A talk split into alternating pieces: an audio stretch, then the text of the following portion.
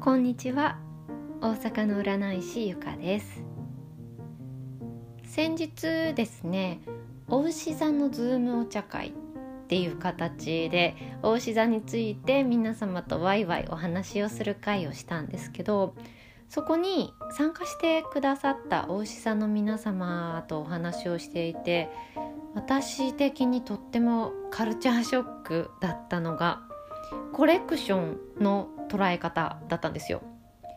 結構お牛座っていうのがコレクション気質だなんていうお話をよく耳にされる方もいらっしゃるかもしれないんですけど実際そういうお話になったんですね。で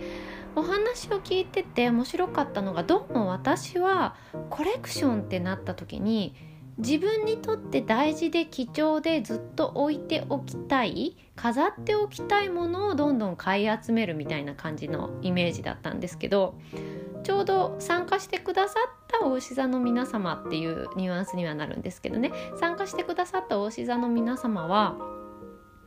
自分が身近に置いていつもお気に入りのもので使って補充していっていつも揃ってるコレクションされてるみたいな感覚だったんですよ。だからえじゃあもしかしてっていうふうに聞いたのがいつも買える、まあ、例えば無印良品とかよくあるものっていうんですかね。いつでも補充ができてデザインが変わらないものの例えばクリアファイルと今ここでしか買えない限定ものの言ってみたら一点物みたいな感じですかね。ここでしかない特別なクリアファイルだったらどっち買うんですか？全社を買うっていうことですか？って聞いたらめっちゃ食い気味で「あそうそうそうもうそうです。断然初めの方いつでも揃えられる。使い終わってもう一度買い足した時に同じもので揃えたいので」っていう風に返ってきたんですよ。でなるほどなと思って私的にそこがすっごい自分が無意識にコレクションをどう捉えていたかってことですよね。そこがおおなるほどっていうあと使えてなんぼっていう 名言が出てきてました。そこもまたこうお牛座さんっぽいなーなんて思ったので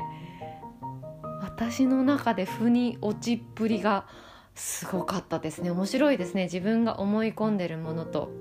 また違う人の話を聞くっていうのは新しい扉が開いたような感じがしました。